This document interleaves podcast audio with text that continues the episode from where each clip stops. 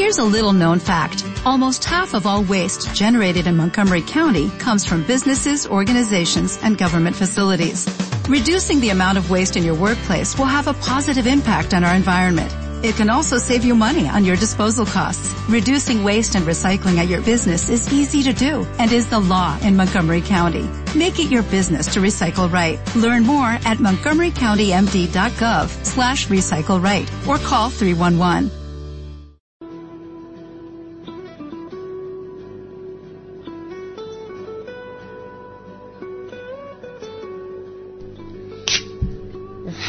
Así me gusta Palma. Cuando te digo que no me haga reír, que no me haga reír. 10 y 5 minutos eh, de la noche. Esteban, baja un poquito, por favor, que nos escuchamos muy saturados. Así, ahora nos escuchamos perfecto. 10 y 5 minutos de la noche, decía, siempre en directo. Bienvenidos a vuestro programa favorito. Bienvenidos a Límites de la Realidad. Los saludos de un servidor, Juanfra Romero, al frente del programa y al frente del equipazo que lo elabora y que os va a acompañar durante las dos próximas horas. Equipo Comansi, equipo Hospitales, la semana pasada. ¿Verdad, Palma? Estamos un poco... Malito, malito. Estamos, Estamos- un poco mayores. A mi lado, como siempre, Melena al viento con su 1,50 de altura, el ser humano al que por méritos propios llamamos... El becario. Agustín Linares, buenas noches. Buenas noches. También, como siempre, con su inseparable portátil, la mirada crítica de límites de la realidad, el multitarea que lo mismo sirve para un roto que para un descosido, Javier Ramos. Buenas noches. Buenas noches y como siempre no podía faltar el brazo armado de límites de la realidad, señor Manu Palma. Muy buenas noches a ti y a todos. Buenas noches Manu y como no el jefe del alma mater de este programa, José Manuel Frías, eh, que ya directamente le hemos dicho que no venga, que se quede en su casa, que ya para lo que nos queda es estar en el convento, que no se presente por aquí. Recordaros esa web eh, www.radiovozmálaga.net donde eh, podéis eh, ver la emisión online, el foro, nos podéis dejar los mensajes que queráis y también eh, esa vía de contacto que son los mensajes a móviles al 5868, palabra clave RVM, más eh, lo, que nos queráis, lo que nos queráis contar, que aquí Manu Palma irá leyendo algunos de los que nos mandéis, ¿verdad, Manu? Sí, sin duda, los que vayan Ah, llegando ya. Bueno, de producción. Eh, correcto. El público de hoy es un poco diverso, así que no podemos saludar a ningún colectivo como viene siendo habitual, pero sí sé que nos han traído varias eh, viandas, viandas distintas, han traído pasteles, han traído dulces, galletas. Yo Beca- he- becario, He dejado uno de cada. han dejado uno de cada. ¿Dónde Y, están guardados? Porque no, los no sé dónde están guardados porque yo, yo no los he visto. Hombre, no lo- ahora en el programa no puede ser, tendrá que ser después, cuando acabemos. Sí, digo. cuando tú salgas en el descanso, Siempre igual, aquí con ¿eh? la excusa de me fumo un cigarrito, Siempre luego igual, no siempre igual, siempre igual. Con los saludos de EJ Romero, mi primo que he enchufado aquí como técnico. Buenas noches, poneros cómodos, empezamos que se nos hace de noche.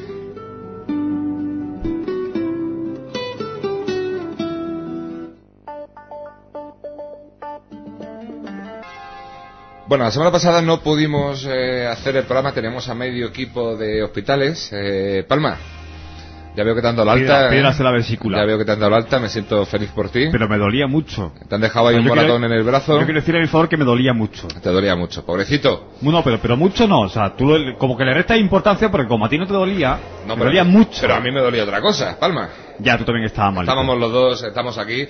Becario, tú también estabas de, estabas de hospitales. Eh, yo no estaba de hospitales. Eh, lo hemos pillado ahí. Somos los abuelos cebolletas No. nosotros. Y Javi, Javi no, Javi lo tenemos trabajando, el pobre trabaja muchísimo. Sí, yo estaba tomando antibióticos. Eh, o sea, Ah, también fastidiado. Equipo Comanche, un poco, poco desastroso. Bueno, la semana pasada que no pudimos hacer el programa justo el día antes, eh, la madrugada del lunes, eh, una sonda de la NASA, bautizada como Fénix, eh, aterrizaba suavemente sobre la superficie marciana. Para ser más, más exacto, sobre el polo norte del planeta rojo. Esto es un, un momento muy delicado y así se vivió en el laboratorio del propulsión a chorro en Pasadena, en Arizona. Constant velocity phase detected. Altitude 40 meters. 30 meters. 27 meters. 20 meters. 50 meters. Standing by for touchdown.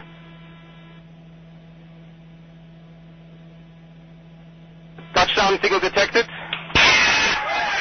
Landing it sequence initiated. Helium vent detected. 100 meters. 80 meters. 50 meters. Esteban, me parece que está repiti- estamos repitiendo siempre lo, lo mismo, ¿no? Hemos tenido ahí un pequeño... una pequeña. Bueno, los aplausos y el júbilo se producen tras eh, la tensión vivida en el momento del aterrizaje. Es un momento crítico, sumamente delicado. Al aterrizar, la sonda despliega sus paneles solares, queda inactiva durante unos 15 minutos aproximadamente, para que el polvo que se ha levantado al, aterrizar, al amartizar, eh, eh, se, se pose sobre la Tierra y no afecte a ninguno de los eh, delicados instrumentos que, con los que va equipa- equipada la nave. Al poco más de 20 minutos desde que tomó tierra la superficie, la sonda comienza a enviar imágenes y son unas imágenes que se obtendrán con una calidad eh, desconocida hasta ahora, aprovechando todos los avances de la, de la fotografía digital. Eh, nosotros, Javi, hemos podido ver la simulación oficial de la NASA. Sí. Eh, se lo tenemos que agradecer a Valeriano Claros, eh, que Sí, ha sido director de la. Agencia Espacial Europea durante 16 años, que tuvimos la oportunidad de, de tenerlo aquí hace un par de semanas. Nos ha enviado esta simulación, así que don Valeriano se lo agradecemos muchísimo. Por cierto, Javi, mm, ¿te acuerdas que Valeriano nos contó que él había montado la, la estación de seguimiento de satélites de Ávila, de Cebreros, la estación de satélite espacio profundo, que es la estación que ha rebotado la señal a Pasadena. Sí, porque evidentemente según la, en el- la posición que esté la Tierra, ¿eh? la señal llega por un lado, llega por otro y, y no siempre puede recibir señales en el, en la- el sitio o la sede, ¿no? Entonces tiene que ser rebotado pues a través de otros lugares de la Tierra, en este caso pues el que tú comentas. Pues sí, señor, para que tú veas la importancia que tiene este señor con el que tuvimos la oportunidad de hablar, que fue tan amable de concedernos la entrevista. Bueno, ya hemos visto algunas fotos de, de Marte y el Polo Norte parece tan seco y tan rojo como cualquier otro lugar. Venga, ya abrimos debate, abrimos Sí, todos bueno. los micrófonos. Eh, Palma, eh, Agustín, Javi, estamos todos abiertos. Yo lo primero que quiero invitar a la gente ¿eh? que no esté acostumbrado a ver fotos de planetas y demás, que se pase por la página de la NASA. ¿eh? Ahí tienen siempre las fotos más actualizadas, incluso de alta resolución. Entonces, la, la dirección muy fácil es www.nasa.gov. G-O-V. GOV. Mire, yo, yo tengo si quieres una pregunta que nos acaba de llegar a las 5868 palabra clave RVM, eh, que si queréis yo la, os la leo y a partir de ahí podemos hablar. Nos Bueno, dice, ya, que, ya que insistes. sí, nos dicen por aquí, eh, increíble que hablen en tono de duda de la llegada a la Luna y que ahora estemos en Marte. Nos lo cuente Isabel Martín. Es decir, la llegada a la Luna hoy día se tiene en tela de juicio, de si se llegó o no se llegó, si fue un montaje lo que se hizo, si no fue un montaje, y ya estamos en Marte, pero No, tan no, no, tranquilamente eh, además. Isabel, no, no fue un montaje la llegada a la Luna. Que, El Isabel, Supongo que se refiere a las imágenes que se han visto en televisión de las sombras que se hablan que hay, que no deberían de estar ahí esas sombras y demás. Hombre, ¿no? es un robot, el, el que va es un robot, una sonda. no, no somos nosotros, evidentemente es una extensión del ser humano.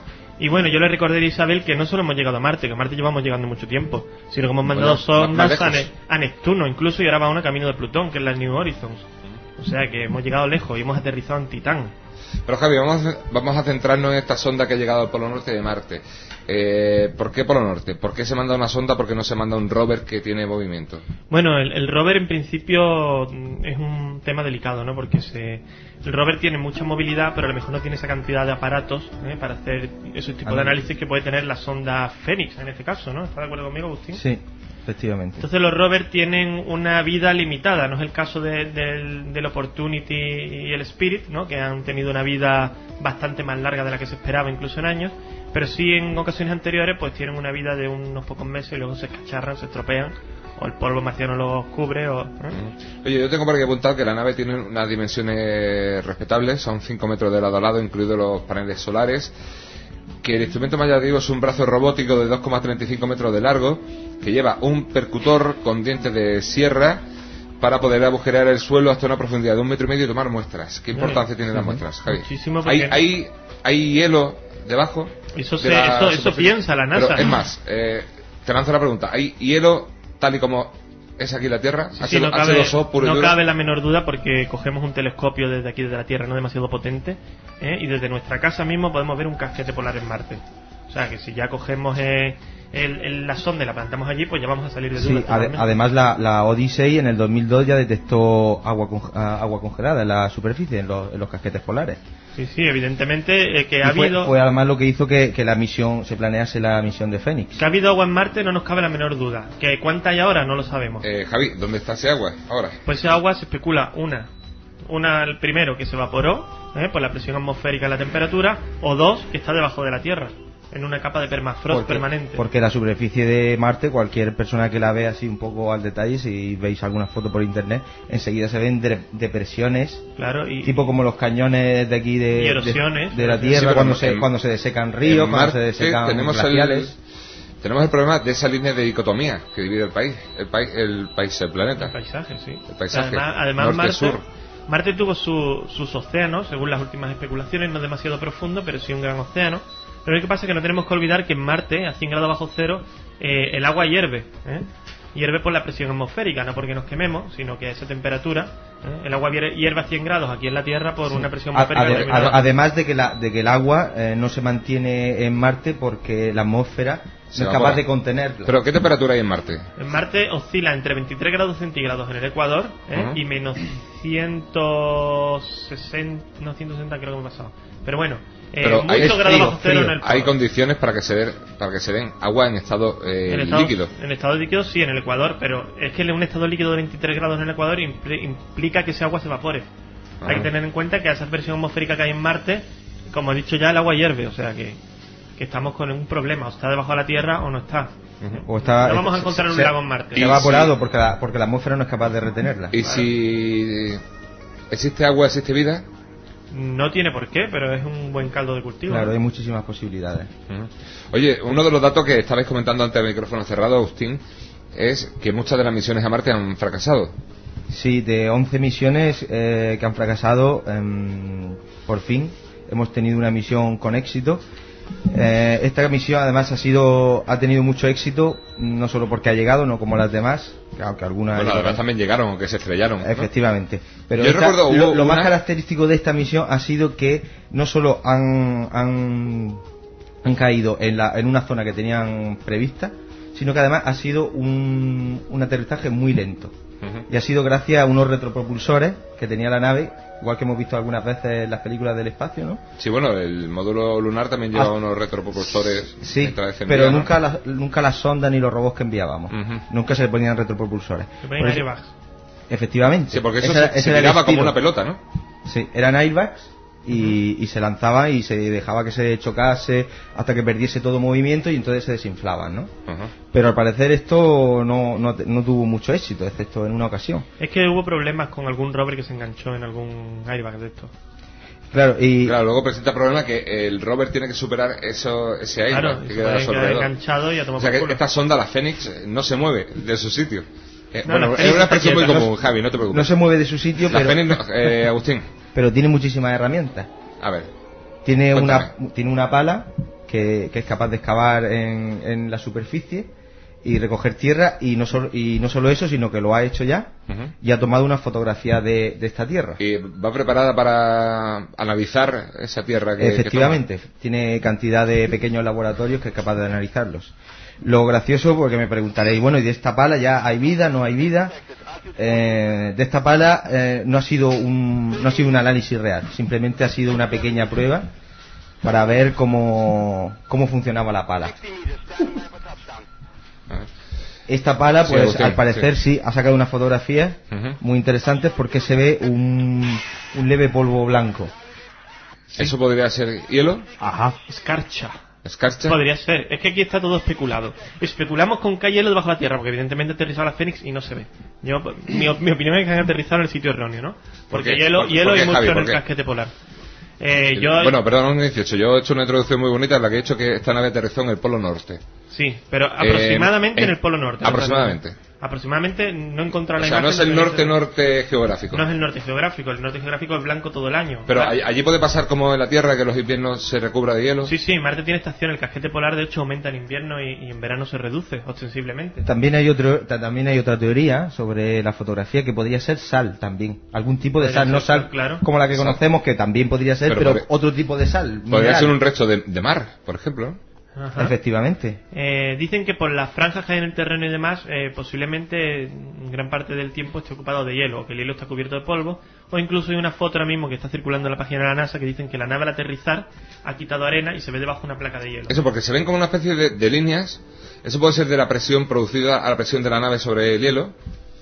Eh, aquí me está enseñando Agustín una foto muy, La de la muy interesante. La, la que sacó la pala porque el, el- la sonda eh, alza la pala, la mete en la tierra y eh, la vuelve a recoger. como La una excavadora de las que Sí, vemos en las efectivamente, obras, ¿no? efectivamente, la vuelve a recoger y entonces le echa una fotografía.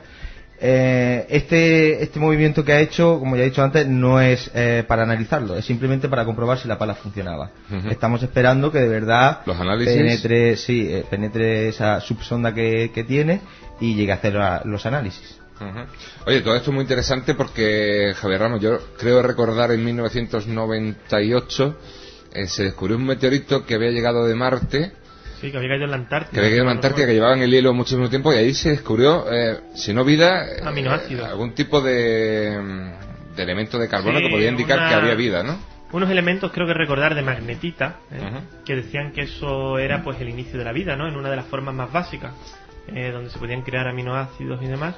Y entonces ahí entró comenzó la polémica, ¿no? Había gente que decía que ese microorganismo o lo que fuera lo había cogido aquí en la Tierra, otros que decían que no, que estaba fosilizado en la roca y que venía de Marte, y luego están ya los más aventurados que dicen que la vida vino a la Tierra posiblemente eh, a través de, de una serie de cometas o de asteroides o de meteoritos que Sí, eso es transportaban la, la microorganismos. bacteria, ¿no? la que hablamos de ella también hace poco. También, también había otra teoría sobre eso, que decían que eran propias formas de, de la roca al cristalizarse. Aunque yo he Sí. visto las fotos y son verdaderamente, tienen cierta forma como de gusanitos, sí. Sí. Pequeños gusanos, aunque tenemos que decir que no sería del tamaño de un gusano, sería a nivel microscópico, como Sí. al tamaño de una bacteria o de un microbio. Claro, efectivamente. Y eso indicaría que en un pasado hubo existió vida en Marte. Eh, una posibilidad. Es una posibilidad. Si ese, mm, si ese meteorito fuese, como diríamos, no que no cupiese la menor duda, lo único que pasa es que incluso los mismos científicos biólogos no se ponen de acuerdo. Entonces, bueno, pues tendremos que esperar que encontrar otro meteorito, o sea, a ver si hay suerte y ahora llegamos allí a, a Marte y encontramos algo. Límites de la realidad con José Manuel Frías y Juan Fra Romero.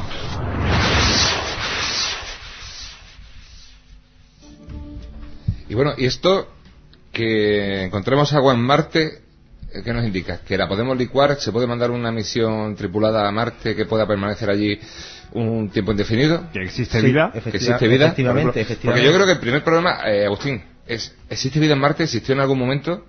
Eso Marte era un- eso un no planeta se- como la Tierra. Eso no se puede saber, pero lo que lo que sí buscan los científicos si realmente, como ya descubrió la Odisea, que hay hay hielo, si ese hielo está formado por agua y ese agua eh, normalmente cuando el agua eh, y hay corteza terrestre física suele producirse vida. Hay una cosa que tienen muy clara los científicos que, que la posibilidad de agua en, en todo el universo existe y, bastan- y parece que es bastante abun- abundancia porque incluso en los meteoritos no solo en los meteoritos sino en los cometas, ¿no? Efectivamente. que, que son esa cola que se ve normalmente Es hielo sucio. es la, Hielo. es la tormenta es el, el hielo que lleva... efectivamente es la tormenta solar que aunque no la vemos nosotros porque nos protegemos por la magnetosfera por, por el magnetismo nosotros nuestro planeta está protegido pero claro ellos cuando se acercan al sol el sol esta tormenta que tiene que- de, de radiación hace que derrita los bordes y desprenda material y hielo Pero eso, mm, a a lo que yo iba, sería un paso importantísimo.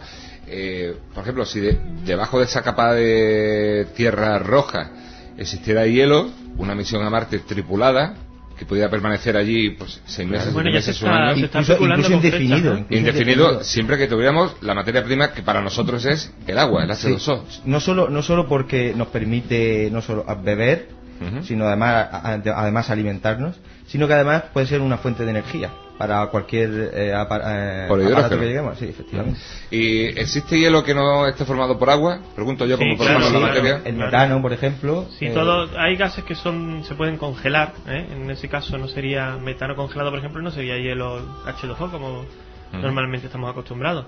Pero claro, en ciertas condiciones de presión atmosférica y temperatura se sí, pueden congelar. Urano no por ejemplo me- creo que No, Urano pero Urano no está congelado. una de las lunas de... efectivamente tiene tienen de mares tienen mares de, de metano Urano, Neptuno, Júpiter y Saturno. tienen mares de metano y Son en de los y en los polos puede tener tiene, mm, Tiene hielo, tiene placas sí, de, de pero, hielo. pero sigue siendo metano, no es agua. De todas formas, lo que estamos hablando de la misión tripulada a Marte, eh, se especula con que la duración tiene que ser de un mínimo de 500 días. Es decir, el ser humano tiene que estar en el espacio en un habitáculo muy reducido, tanto para llegar, que puede ser de 8 meses a un año, como para volver y permanecer allí, pues mm, una- un reto tecnológico. Eso hoy en Lo- día, hoy por hoy. Los científicos, complicado, los complicado. científicos más, más aventurados dicen que en 30 años podremos pisar Marte. Sí, pero Que yo. ya hay mm, el, el yo- tiempo Yo suficiente. hay una cosa que siempre llevo escuchando. eh, en 20 años estamos en Marte. Cuando yo tenía 10 años. En 30. Decían, en 20 años estaremos en Marte. Tengo 30 y dicen, no, en Eso 20 sí años no ya, ya voy estar. para los 50. Pasa una cosa. Eso cuesta un dinero Efectivamente. impresionante. ¿Cuánto, ¿Cuánto ha costado esta misión a Marte?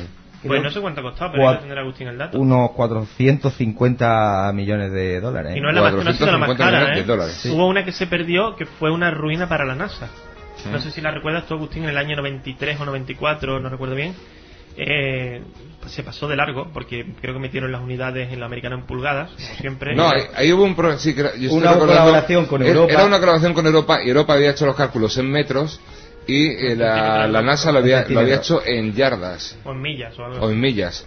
Y entonces, claro, ahí se produjo un. Claro, y, esa no se pasó de largo, es que se estrelló contra la superficie. O algo así, perdieron tal. Y aquello de fue dinero. una cantidad de dinero. Otras se han destruido en la atmósfera, De- en el rozamiento. por el enrozamiento. Otras, otras como ha dicho Javi, con, con los airbags. ¿Sabemos de qué está producida la atmósfera de Marte? ¿Tenemos ese dato? Sí, la atmósfera de Marte tiene oxígeno porque evidentemente la piedra está oxidada en muy baja cantidad.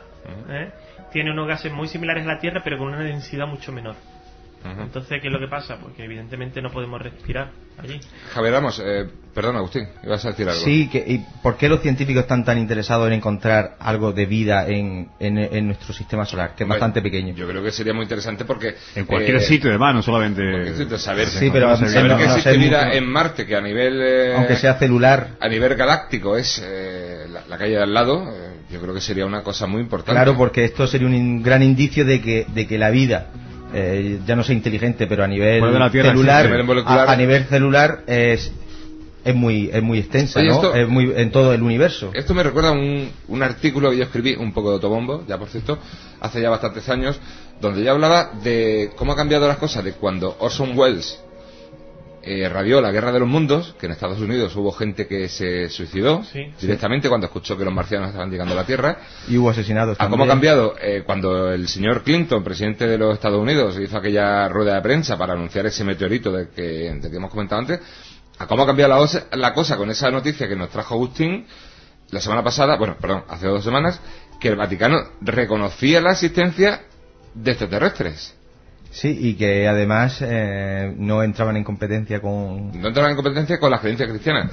Eh, ¿No pensáis que se nos está preparando un poco a nosotros, a toda la sociedad, Da la sensación. para admitir ya eh, de una manera no muy lejana, y hablo 8, 10 años, 15 a lo, ma- lo sumo, que existe vida ahí fuera? Pero vida extraterrestre inteligente o, Mm, o- vida, en principio vida.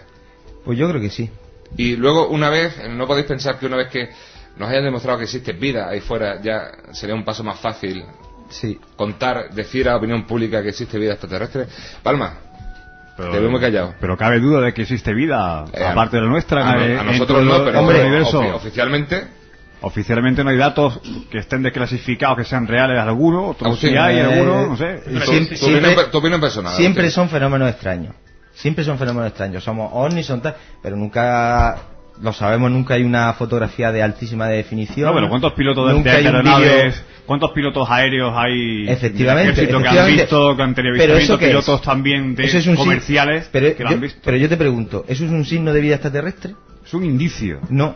de vida extraterrestre. Es un objeto indicio. que tú no conoces, que se mueve a una velocidad, que tiene unas propiedades, Pero etcétera, puede llegar a ser etcétera. un indicio. Pero con la crisis inmobiliaria que hay hoy, hoy día, ¿tú crees que nos podemos poner a pensar en si son extraterrestres? Esto de la crisis inmobiliaria, por cierto, que, No, no, hay que no, hacer un no, inciso no, para la no, semana no, que no, viene. no deberemos, deberemos. Un pequeño inciso, la semana que viene es el último programa de la temporada, será un programa muy especial y hablaremos de la crisis inmobiliaria, pero por favor, no dejamos como- No del- del adelantemos, no adelantemos.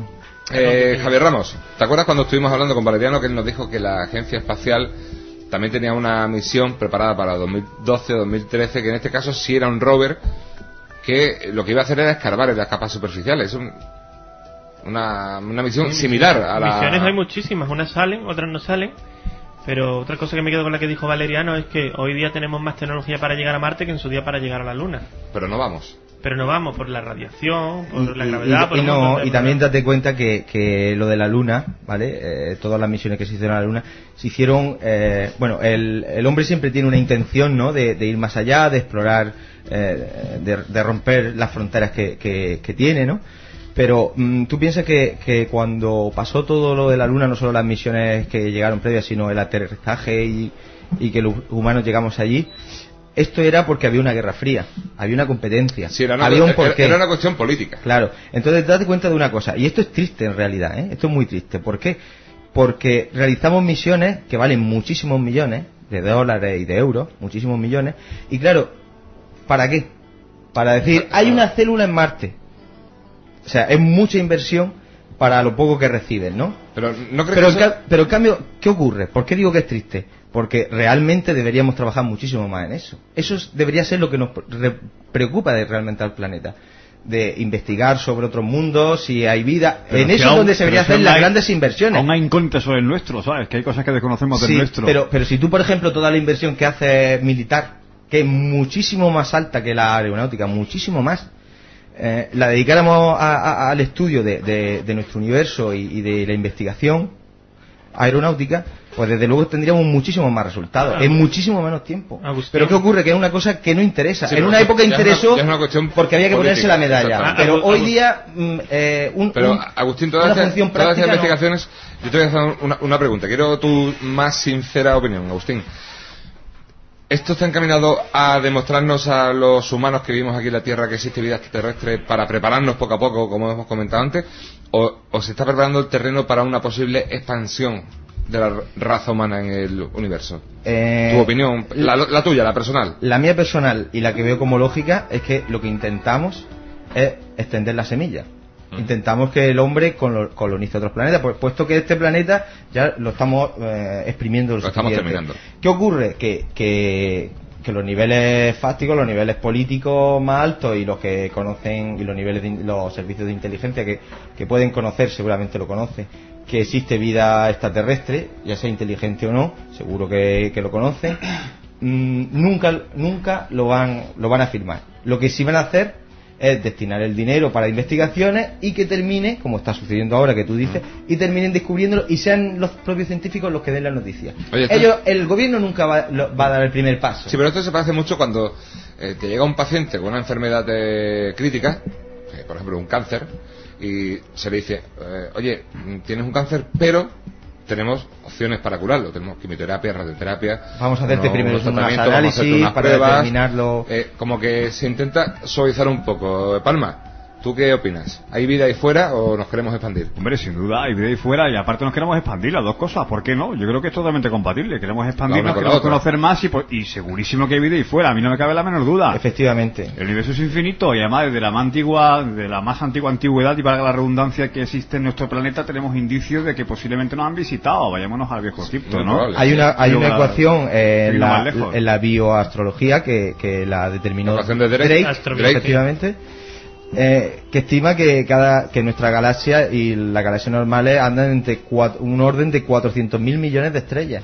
Sí, pero sería una noticia No muy- todas las estrellas tienen que tener planetas, pero 400.000 millones de estrellas, según esta ecuación en la que vas dividiendo todo a nivel estadístico, no es porque se lo inventa, a nivel estadístico, va dividiendo las posibilidades de temperatura, las posibilidades de cercanía al Sol, muchas, muchas de estas incógnitas, al final llega a, a que, por ejemplo, eh, si ese planeta puede sustentar vida, divide el factor. Si esa vida podría ser inteligente, divide el factor. Si esa vida inteligente eh, está desarrollada tecnológicamente, divide, vuelve a dividir el factor. Que es que además ellos coincidan en el tiempo con nosotros, vuelve a dividir el factor. Claro, ¿qué ocurre? Que son 400.000 millones de estrellas solo en nuestra galaxia. El universo está plagado de galaxias. Entonces llega a 0,01 posibilidad de vida inteligente y desarrollada tecnológicamente. Y el número Y es resultante es estadística. bastante alto. Bastante alto. Eh, Javier Ramos, algo más que... Sí, primero que Agustín recuerde que gracias a la carrera militar nosotros estamos en el espacio, ¿eh? tristemente o alegremente, como quiera llamarlo. Si no hubiera habido ca- carrera militar ni inversión en balística, seguramente no estaríamos en el espacio. Sí, pero lo que digo tristemente es que ¿por qué los humanos estamos tan preocupados por quitarnos a uno a los otros el bocado y, Sí, y no lo discuto. y no preocuparnos más, o sea, todo eso junto destinado a medicina y destinado a, a exploración astro- astronáutica mm, sería, eh, lo- no sé, sería una de Sería mucho mejor, orgulloso sí, de, de- ser, de- de ser de esta, de esta raza, Bueno, ¿no? Hacemos un cambio de cambio, recordamos el 5868, palabra clave RVM, espacio más el comentario que queráis, sorteamos un fin de semana rural y además quitamos el aire acondicionado que empieza a hacer frío en el estudio. Es que me da medio de lleno. No sé si habéis dado cuenta. Más cosas. Eh, la famosa ecuación esta, mm, eh, le ha dicho una, una da- un dato de 0,01, pero creo que resultaba con varios miles de civilizaciones por galaxia. Efectivamente, si dividimos Sí, o sea, 400.000 porque eh, millones 400.000 millones, un 0,01 y 400.000 millones es una cantidad excesivamente y solo, alta, y solo en nuestra galaxia eh, el, el universo está plo- poblado de mí- galaxias. de hecho, mí chocan unas contra otras las galaxias y se. Pero de hecho a mí lo que más me, me llamaría la atención es que encontremos vida eh, aquí al lado, en la calle de al lado, como en Marte. Y respecto a la vida, sería muy próximo. Claro, eh, si es lo que te comentaba antes, si tan próximo encontramos algo de vida, aunque sea a nivel bacteriano, Ujú. quiere decir que el universo verdaderamente tiende a la vida. ¿Qué pensáis, para ir terminando ya dejando este tema, eh, de esa teoría de que la vida tal y como la conocemos hoy en día existía en Marte y por un cambio climático se emigró a la Tierra? puede ser. 100 por- yo la creo como 100%. Pues si viniera de Marte, pues Sí, sí, ¿no? por decir moventurado, yo no lo sé. Mira, eh, Manu, Yo no tengo ni idea. en Google, eh, Javi, en Google hay un, igual que está Google Earth, hay un Mars Sí, sí. que podemos ver eh, todo el planeta Marte, Sí, podemos también- acercarnos con muchísimo Hay zoom. uno también con la Luna, cuando te acerca mucho se convierte en un queso. Es verdad, es muy gracioso eso de Google. Bueno, pues hay también de Marte. También y en. Marte, si tú te acercas a algunas zonas de los polos, Puedes ver depresiones de ríos, llanuras, exactamente igual que se dibujan en la Tierra cuando se echa una fotografía de, Aire, de de- satélite. y no y no coge el agua, solo coge el relieve de la forma. de, de la corteza terrestre sin, sin el agua. Las formas son idénticas, no son parecidas, son idénticas. Pues eh, realmente interesante el tema del tema de Marte, 22 y 40 minutos.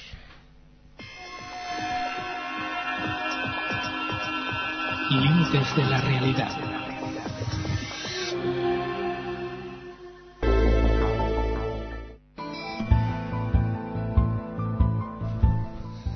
Eh, Agustín, el tema de Marte interesante, pero Sí, hay más es- sitios ahí donde podríamos Sí, eh, encontrar eh, vida, donde la raza humana se podría expandir en un futuro Sí. a corto o medio plazo. Bueno, lo de poderse expandir, lo de, lo de, poder- lo de poderse expandir eh, no solo es por porque sean. Lo que pasa es que ahora nos conviene, tiene que tener unas condiciones propicias. Pero si desarrollamos suficiente una tecnología muy alta, muy alta, podríamos ir a cualquier sitio, que, a cualquier planeta que fuese sólido. Bueno, pero vamos a empezar Pero bueno, por lo lo más cercano. interesante es en la actualidad, ¿no? Son los No, no, satélites. no lo vayamos ahora. Eh, oye, que esto no es la fundación de, de Isaac Asimov, donde ya se ha- eh, la raza humana se ha expandido. Bueno, pues son dos Estamos satélites. en el 2008, vamos son dos satélites poco a poco. de Júpiter, Europa y Ganímedes. Ajá. Pues sí. Pofe, como diría. Eh, en, ¿Por qué? Porque son Eso, buenos ¿por, por candidatos. qué? ¿Por qué, Agustín? porque aunque está muy lejos de, de- muy lejos del Sol y, y son unos, unos satélites realmente fríos, estos satélites, mm, vamos a ver, son de Júpiter. Júpiter es gigantesco. Entonces, Y gaseoso. efectivamente, pero es gigantesco. Entonces, las lunas de Júpiter eh, son bastante grandes, son de un tamaño aproximado a la Tierra. No, son más pequeñas que la Tierra, pero pero, Pero es mucho- suficiente como para abrigar vida Sí. si fuera necesario. Efectivamente. Ganímedes, por ejemplo, eh, mm, está muy lejos del Sol, tiene mucho frío, pero también eh, está cerca de Júpiter, con lo cual eh, la gravedad de Júpiter hace que se muevan las placas tectónicas del- de ese satélite. Como los terremotos. Sí. ¿Qué pasa? Que ese movimiento provoca volcanes. Esos volcanes, como ya sabéis, son mucho calor que se despide a la corteza terrestre. Entonces, ese equilibrio entre las zonas de mucho calor y ese frío solar, ¿de acuerdo? Eh, podría hacer que en ciertas zonas hubiese una temperatura adecuada. No, no como aquí hoy, ¿no? Que no estamos eh, No. muy de acuerdo con la temperatura. Bueno, el otro que es Aquí más tenemos un problema con el aire acondicionado. Eh, sí. eh, El otro que mucho más interesa- directamente al presentador que soy yo. Mucho más El que más interesante, de esos satélites es Europa. Europa. tiene, cuando Pero- la miras con el telescopio, tiene una especie de placas de hielo. Europa es la que es totalmente esférica. Todas son esféricas. No, pero eh, en especial Bueno, Europa se supone que, que Ah, tiene una capa de, de hielo, no se sabe exactamente la composición exacta, pero eh, tiene una serie de mareas internas, se sabe por cómo se van resquebrajando esas placas de hielo, y había una hipotética misión de mandar allí un- una sonda que perforara esa capa de hielo, posiblemente varios kilómetros, a ver si dentro había un océano líquido que se especula con que sí, y qué criaturas podría haber ahí dentro.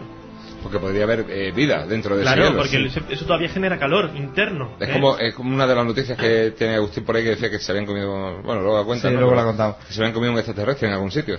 O sea, podríamos llegar ahí y encontrarnos con, con una vida eh, submarina, Hombre, eh, como, como- la que podemos tener aquí en las Claro, profundidades. lo ¿quién- más bonito. ¿Quién no te dice a ti, también por estas mismas propiedades, que por ejemplo eh, hay hielo y, cierta, y parte de ese hielo sea agua? Si el núcleo de la corteza terrestre es muy grande, el- si hay un océano debajo de ese hielo, como existe en el, en el planeta Tierra, ese agua, por ese calor, entre el, el calor del centro del satélite y la capa exterior que está helada, puede haber un punto de temperatura intermedio y haga que ese agua esté fluida. Y ese agua fluida durante, durante millones de años, pues puede albergar vida. Hombre, tenemos que decir que desde hace unos años a esta parte, ¿no, Javi? Eh, se encontraron los extremófilos, que se Sí. llaman en el planeta Tierra, que son seres vivos, no solo bacterias eh, muy muy pequeñas, sino además seres vivos En condiciones Muy que, no- pe- que en teoría no deberían albergar Sí, muy pequeños. Nos vamos a Río Tinto, por ejemplo, en Río Tinto que, donde la NASA hace más pruebas. que porque está súper contaminado. Porque está súper contaminado por una serie de minerales, porque tiene un pH bajísimo. ¿eh? No y, en otra- y en otras zonas ¿El pH bajo es más malo que, que el pH alto? o- No, No, todo pero, pero todos los desequilibrios hacen que... Pero en Río Tinto, eh, según los cánones, no puede existir vida. Y ahora han descubierto que existen bacterias Y termófilas. sin embargo existe. Sí. Porque ahí se- la NASA estudia en Río Tinto. Sí. Hace, sí. hace Tam- proyectos. También, en- por ejemplo, en, en los fondos marinos, donde existen Las volca- chimeneas. volcanes, donde están las chimeneas, que salen chorros de agua, de, de aire caliente, bueno, agua caliente hirviendo, eh, hay unas temperaturas altísimas y se ha descubierto que hay unos seres vivos que no es que eh, no, les, eh, no les afecte esa temperatura, sino que no podrían vivir en zonas más frías, viven Son- exactamente en las chimeneas, Ahí- a, ese- a no, esa altísima Cientos de grados y además son unos gusanos que llegan a medir hasta 2 y 3 metros. Oye, esto es parecido a lo- a esos seres monstruosos, horribles, que imaginó Julio Verne en su viaje de 20.000 lengua de, 20.000 leguas de viaje submarino. Eh, o sea, que eso puede existir en cualquier otro Claro. planeta, satélite de... la vida puede adaptarse Ya a... no de la galaxia, ya me refiero a la Vía Láctea. Sí, sí, los la nueve vida- planetas que La que vida puede adaptarse, ya sabemos, a temperaturas muy dispares y a pHs alca- superalcalinos o muy ácidos. Y, y entre, esos, entre esos rangos puede oscilar vida. Además, Oye, eh, la, sí. mayoría de los planetas que, que, que- que están más mm, eh, eh, en un radio más externo normalmente son muy fríos, como ya decimos, están congelados, etcétera, etcétera. También hay extremófilos en las zonas más frías de nuestro planeta. Incluso mm, han descubierto que debajo de piedras, piedras congeladas de- debajo de los glaciares a muchísimos metros, y estas piedras están congeladas, pues rompiendo la primera capa de, de piedra, se puede ver una pequeña línea de color verde que es clorofila. Y si hay clorofila, Y además... eh, Es que hay plantas. eh, Es que hay vida. Y chicle de menta. también, Javi. Entonces, hay vida eh, latente dentro de una roca y a temperaturas bajísimas. Interesantísimo el tema de la sonda Fénix a Marte. Límites de la realidad con José Manuel Frías y Juan Fra Romero. Bueno, Agustín, hacemos un cambio radical de tema. Tenemos por ahí la noticia de una, unas imágenes que ha divulgado Brasil eh, sobre una tribu amazónica que se supone que está aislada, que nunca ha tenido contacto con otros seres humanos. Y en la imagen podemos observar cómo los hombres de la tribu, que van pintados de rojo y tapados únicamente con un tapa- taparrabo, eh, cogen las flechas, eh, sus flechas, su arco y empiezan a, a- a disparar al avión. ¿Qué, ¿Qué opinión tenéis de esto? Estamos hablando de vida lejísimos en Marte nos vamos a hablar de vida aquí al lado, de la A Tierra, mí, en a la mí me parece impresionante, sinceramente impresionante. Eh, pues tú me dijiste el otro día, oye, el detalle ese de todas las cabañas alineadas junto Sí, con sí. el río y tal. Es que ¿Esas eran las cabañas que tú soñaste en aquella regresión Pues, que, que casi, realizaste? casi, pero el hecho de que haya eh, esas civilizaciones que no han entrado en contacto con el hombre es, es tan impresionante aquí en la Tierra. Pero yo, yo quiero ir más allá y yo recomendaría a todos aquellos que tengan el Google Maps o el Google Earth que se vayan a la selva del Amazonas ¿eh? y no que busquen indígenas, sino que miren la deforestación que se está llevando a cabo, que no hay que andar mucho por, por la zona de Brasil. Es impresionante y da una pena. eh, el, el hecho de que evidentemente estamos viendo que se va a perder, porque es que se ve cómo se van metiendo los carriles en la selva, van cortando árboles y estas tribus pues desaparecerán de aquí a 50 años seguramente. Eso quería yo resaltar, que lo impresionante, lo impresionante de esta noticia es el poco tiempo que, que va a tardar esa tribu en desaparecer. Es triste esto, ¿eh? Bueno, Hombre, ya es como te dice, pero existen muchas tribus como esta. Dicen que haber, de- han calculado unas 100, 200 tribus en el planeta todavía sin... 100, 200 tribus en el planeta que no han tenido Vale, contacto tenemos zonas todavía que con- tiene sin colonizar todavía. Entre con el sin civilizar. Sin descubrir. Oye, ¿qué habría, qué- qué habría que hacer con esta gente? ¿Habría que ir allí a decirle estamos aquí o habría que Yo los dejaría como dejarlos? están. Habría que dejarlos en paz, yo creo que Habría sí. que dejarlos en Porque tenemos un problema. Nosotros podemos llevarle enfermedades a esas personas que realmente ellos no, no conocen ni... Y a la inversa. Ni, ni su organismo, a la inversa también. Yo lo, lo fotografié desde el cielo, eso sí. Y dice, pero ¿has visto ese- esa imagen de esos guerreros lanzando las flechas a... extrapolando esto un poco con esas pinturas rupestres, por ejemplo, Tassili, eh, donde se pintan esas naves voladoras y tal? ¿Nos parece una cosa parecida, Palma? Sí, puede ser. No sé, a mí me parece interesante el hecho de que en el siglo XXI que nos vamos a Marte de viaje, que aún encontremos civilizaciones que no existen en zonas en las que posiblemente el hombre no haya estado jamás, el hombre civilizado haya puesto el pie todavía, porque de hecho ya están, ¿no? Tan tranquilos y viendo algo que hace que lo está fotografiando y yo disparando porque no sabe lo que es. Sí, ellos están disparando porque están asustados realmente. para ¿no? ellos hasta, hasta casi romántico, ¿no? Pensar Sí. que existe esto todavía. Sí, ¿no? es que para ellos el helicóptero es un ovni, perfectamente como con la- ¿Que era un helicóptero o un avión? O un avión, una Una, avioneta. una avioneta, ¿no? Pero, ¿qué pensaría esa gente cuando ve eso? ¿Es algo que no pueden asimilar? ¿Qué pensarías tú, Agustín? Eh, yo pienso que hay que dejarlos en paz, puesto que mm, este ansia que tenemos de globalizarlo todo y de que todo sea y de que se incorpore a nuestro ritmo social. Eh, ¿Tú piensas que ellos con DVDs, coches, Eso era tener conciencia un poco, ¿no? Ahora sí tener un poco de conciencia. coche, no hipoteca, día, coche, coche, hipoteca, mm, eso le- les va a hacer más felices? Oye, porque sería horrible ver a uno de estos indígenas con una camiseta de, de Real Madrid, por ejemplo, ¿no? O de Los Ángeles Lakers, seguramente. Eso sería horroroso, ¿no, Javi? Sí, y cosas peores. Y, co- y cosas peores. Pero eh, de estas 150 tribus, ¿cómo es probable, eh, cómo es posible, Agustín? Explícaselo a un neófito en la materia, como soy yo. ¿Cómo es posible que todavía existan 150, 200 tribus que no hayan tenido el ningún tipo de El contacto? Amazonas es muy grande. Cada Porque- vez menos, pero es muy grande. Efectivamente, y hay muchas tribus que... O sea, esta que- grande, nuestro cerebro no puede asumir lo, Tú lo ten en grande que cuenta es. que, el Amazonas puede ser como 10 veces España. Pero no o solo- cinco- o 8 veces España. no solo lo grande, sino lo inaccesible. Las industrias van comiendo terreno mm, a, cada, a cada segundo, ¿no? Pero todavía no se ha eliminado todo. Algo queda. Y, y mientras se va eliminando, pues algo se va encontrando. Oye, ¿tú recuerdas, eh, Javi, cuando Juan Jesús Vallejo nos contó que él estuvo en un reportaje Buscando buscando, una de estas tribus? ¿Qué, qué le hubiera pasado a Vallejo? No- Él no encontró ninguna, No encontró por ninguna suerte para él, llegaron ¿no? bichos de todos colores. A- Aparte, de eso, yo, yo me acuerdo cuando contó lo de, lo de la araña, de verdad, cuando estábamos hablando, yo le dije, digo, uy, a mí las arañas, y dice, calla, calla, que estaba yo una noche ahí durmiendo, y se despertó el cámara, y dice, oye, oye, que, que hay una araña aquí, pues mátala, dame el machete. No, o sea, imagínate cómo sería la, la araña. Madre mía. O sea, por suerte para ellos, Javi, eh, para ellos, para Vallejo y su equipo me refiero, no descubrieron una tribu de esta, ¿no? Porque mm, tienen que ser muy violentas. No si hubieran salido bien parados, ¿eh? No hubieran salido vivos, ¿no? No lo, no lo sabemos, pero ahí seguro que hay canibalismo y muchas otras historias de esas culturas que a lo mejor se asustan y disparan primero y preguntan después. Oye, estas tribus tienen que ser totalmente endogámicas, ¿no?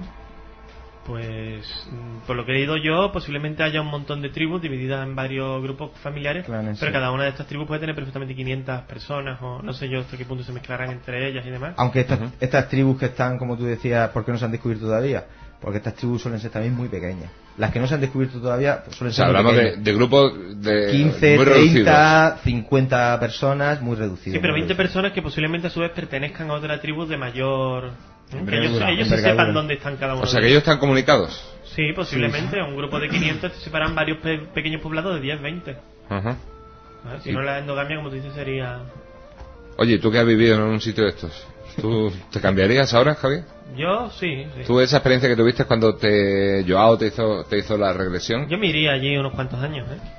¿Te olvidarías de coche, hipotecas, internet? Sí, lo que pasa es que luego no podría volver, pero bueno. Pero Agustín yo se lo recomiendo. Hombre, yo, Agustín, yo ¿tú- también. ¿tú te irías también? Yo también me iría. Palma, Yo sí quiero un fin de semana solo. fin de semana, ¿no? Sí. ¿Algún mensaje al 5868? Nos lo traen ahora. ¿No lo traen ahora de producción? Hombre, yo, yo pienso que, que esta vida, al fin y al cabo, eh, no es que sea mejor, su vida no es mejor, porque hay gente que habla de, pero su esperanza de vida es muy corta, es hasta 35 años, porque no sé qué.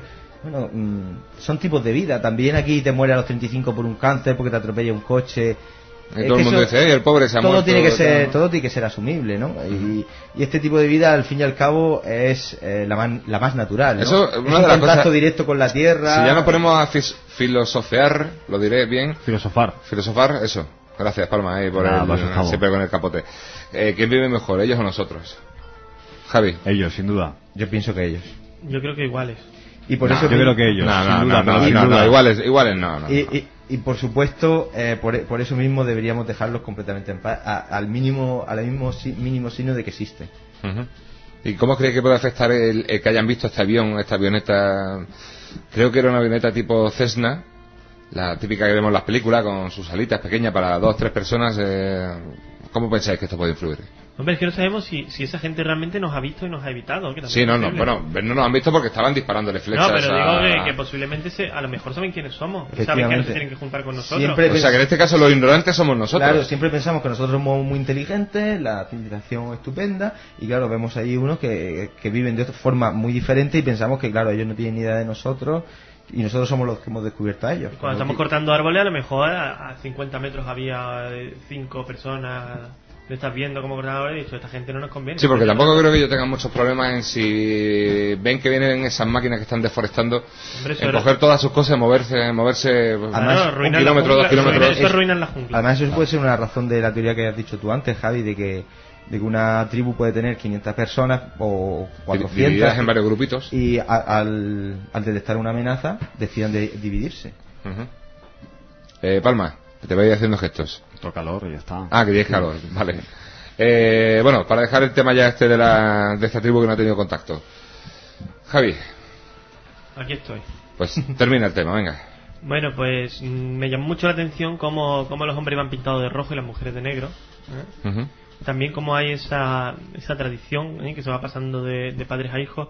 Sería muy interesante el ver qué lenguas hablan estas personas, eh, cómo han, han evolucionado, pero claro, estamos ante un tema muy difícil. Entonces, como ya te he dicho, yo creo que, que a pesar de las ganas que nos entren de meternos allí en aquellas tribus para ver eh, cómo es su vida, qué es lo que pasa, creo que habría que dejarlos en paz.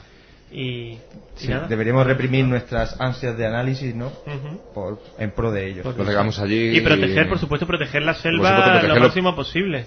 Aquí nos gusta mucho un gran hermano. Dentro de poco en National Geographic seguro que está por ella con las cámaras dando Sí, colocan, te colocan cuatro cámaras en cuatro árboles y hacemos un gran hermano de, de la selva amazónica. Rozamos las 11 de la noche. Only 4% of universities in the U.S. are R1 research institutions, and Temple University is one of them. This means 100% of students have the opportunity to participate in hands-on learning and research with world-class faculty. With over 600 academic programs across 17 schools and colleges, Philadelphia's largest public university provides students with a rich variety of opportunities and propels graduates to succeed in their careers. Temple University. Schedule a campus tour today at admissions.temple.edu slash visit.